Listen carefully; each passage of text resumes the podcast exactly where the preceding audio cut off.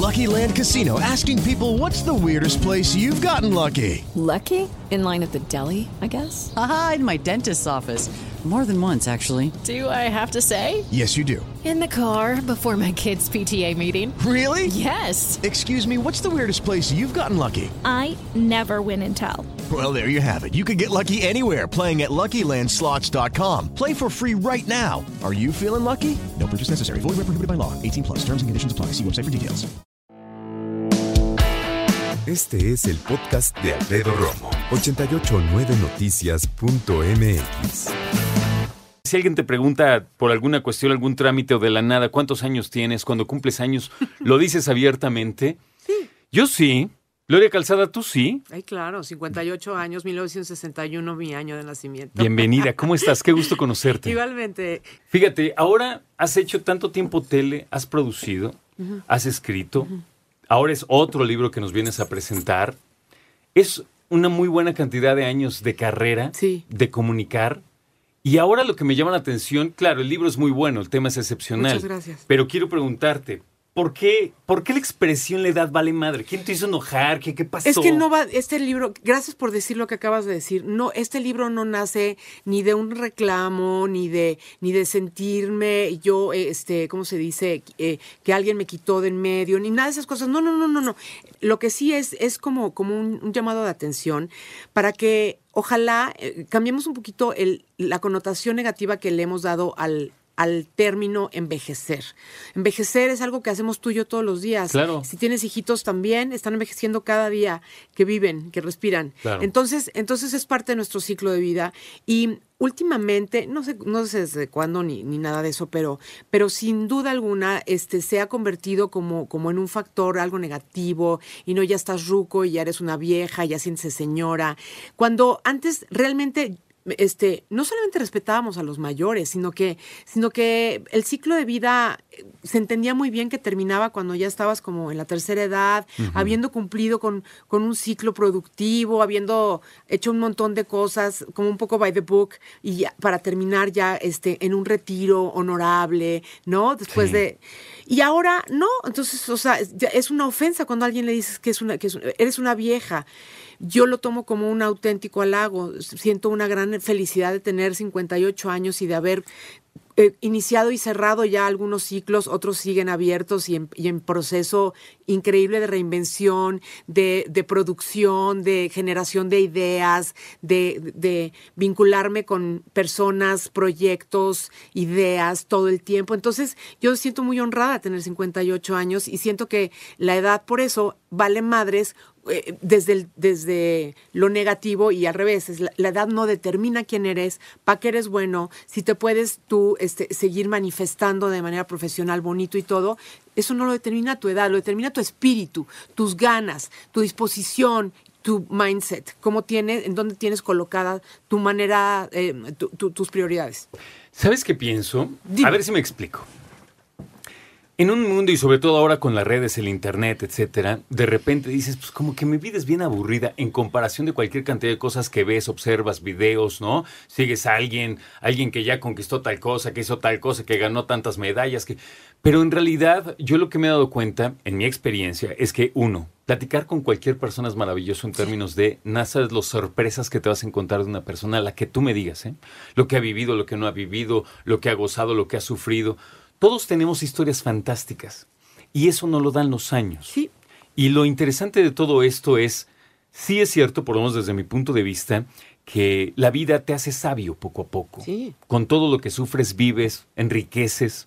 Nada más que a veces como que no nos la creemos de nuestra propia vida. ¿Te ha pasado? Pues es que eh, em, hablo de esto acá. Generalmente eh, la- las personas son, y me, me excluyo, lo siento, pero yo ya hice la tarea. ¿no estoy bromeando, pero, pero mu- muchas veces somos los primeros que nos, nos comparamos. ¿Por qué me voy a comparar yo con una señorita que subió el Everest si yo no he hecho nada por intentar trepar una colina? ¿Saben? Entonces, entonces nos ponemos de repente estas comparaciones que no tienen nada que ver con nuestra vida real, ni siquiera con nuestros verdaderos sueños, Sí. deseos o metas. Entonces, qué raro estarte comparando con, con, con, eh, gente que no tiene nada que ver con tu vida eh, real, a menos de que verdaderamente sea alguien a quien tú aspiras a imitar o, o, o, sabes, no sé, este, Kobe Bryant, bueno, yo sí quiero ser basquetbolista, entonces hablemos de otra historia, ¿me entiendes? Pero entonces no te compares con el señor, que tiene unas características y un, y un entrenamiento, y una dedicación y una cantidad de años dedicada. Y una raza, para empezar. Adem por eso, dice características físicas que, pues, sí. buenas tardes, entonces, uh -huh. pues ya. Entonces, número uno, eh, eh, eso, hablo de que, de que nosotros tenemos que separarnos de todos estos discursos externos que muchas veces por escucharlos repetidamente los creemos o porque decidimos que es más fácil creer lo que dice alguien más a que lo que nosotros podemos pensar o concluir. Y entonces empezamos a vivir nuestra vida de acuerdo a reglas que nosotros no tuvimos nada que ver con ellas. Y por lo tanto pues, se convierten en vidas o inalcanzables o que sientes que no estás consiguiendo nada o que sientes que estás siendo este mediocre cuando cuando en realidad estás viviendo quizá en ese momento la mejor vida que puedes vivir, cosa que yo siempre creo. Cuando uno desea cambiar de dirección o ascender de nivel, lo que quiera significar es lo que eso quiera decir, pues es cuestión de disciplina, voluntad, investigación, preparación, metas, este, en fin, motivación y muchas cosas más. Exacto. Pero estamos donde queremos estar.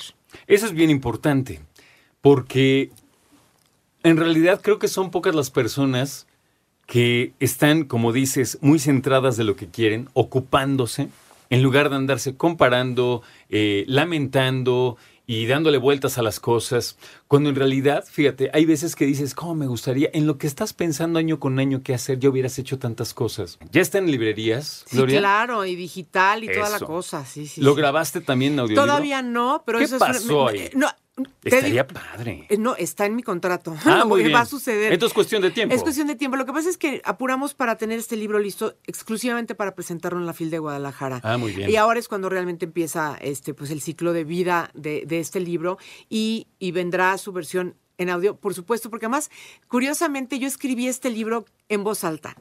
O sea, yo escribía un párrafo, una hoja, lo que fuera, y, de, y, después lo leía en voz alta para asegurarme que el día que entre yo al estudio a grabarlo tenga, sabes, esa cadencia narrativa, que uh -huh. sea, que, no, que, que, te quedes con él, que no te pierda, que no, que no te me vayas, que te claro. quedes conmigo en la idea que te quiero transmitir, ¿no? Quiero preguntarte algo, a propósito del tema, por supuesto, pero quiero saber tu punto de vista. Últimamente cualquier persona, perdón, a muchas personas que les preguntas, te dicen, yo, yo quiero ser feliz, es lo que quiero de la vida. Sí.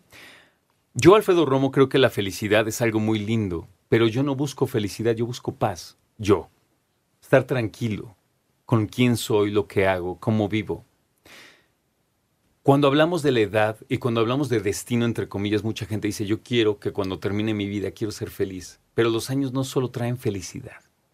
¿Cómo ves? Estoy totalmente de acuerdo contigo. Yo creo que además la paz, la paz es, es un estado eh, amoroso donde, donde tú no estás eh, sobresaltado por nada. Eh, no, no, me quiero poner técnica, pero en el coaching de vida, que, uh -huh. este, que también es coach Gloria, por cierto. Eh, sí, este, dice, dice Ale Llamas, que es mi maestra quien me, quien me introdujo a todo esto, dice que uno busca estar en su, en su, ¿cómo le llaman? En su, ay, contexto de maestría. Uh -huh. Con tu contexto de maestría es como tú quieres vivir, como quieres estar la mayoría del tiempo. Eh, y entonces, por ejemplo, ella dice que el de ella es paz, igualito que tú. Porque dice que donde hay paz hay alegría, uh -huh. donde hay paz hay bienestar, donde hay paz hay orden y una serie de cosas que dan como resultado pues este estado lindo, apacible, bonito, ¿no? Entonces, este, el mío es diferente, el mío es de alegría y gratitud. Okay. Pero este, pero también opino lo mismo, o sea, si yo estoy alegre es porque también siento paz en mi corazón, no puedo estar preocupada y y, y, alegre al mismo tiempo, no sé, o no lo sé, pero no importa, pero sí, este, buscar la felicidad, yo creo que la, la felicidad es, son pequeños intermitentes momentos o pueden ser más largos en uh -huh. la vida de nosotros o nuestro día a día, pero sí creo que se trabajan, yo creo que se buscan, yo creo que deliberadamente este, lo, los, los tenemos que salir a buscar, a provocar, a generar, eh, estando en presencia, estando en atención, estando con los ojos abiertos, estando poniendo la atención a la vida, porque de otra manera se te pasa como a mí se me pasó tantos años por estar trabajando en automático como, como un robot, porque yo vivía en miedo, no en paz ni en alegría. Y entonces se me pasó de frente un chorro de historias preciosas de mi vida porque, porque yo estaba muy preocupada por cumplir mi trabajo y por no fallar jamás. Entonces, hoy creo que, que- sí, que parte de esos premios que te da la, la vida es, es aprender a reconocer los momentos valiosos y, este, y, atesorarlos en tu corazón, vivirlos con- a plenitud y guardarlos para siempre en tu memoria, ¿no? Y es que no necesitamos vivir como a prisa. De repente tenemos momentos, no sé si te pase, en que estás en una mañana plácida y estás descansando y de repente dices, ay, ya me voy a activar, no estoy haciendo nada. Eso es peligrosísimo para mí, como culparte de todo. Claro. Ya ¿Sabes? Como si, no, a ver, ¿por qué no estoy creando? A ver, ay, que quiero generar algo. Pónganme a tender unas camas. O sea, Sí, no. necesito ser productivo. Bueno, pues una, uno de los pedacitos que hay en este libro, porque son cinco capítulos y habla un poco de todo, habla de el arte de no hacer nada. Es considerado un arte, Ah, para que pues, lo sepas, Yo para que te sé si le tranquilo. quiero entrar, oigan. Escucha a Alfredo Romo donde quieras, cuando quieras. El podcast de Alfredo Romo en 889noticias.mx.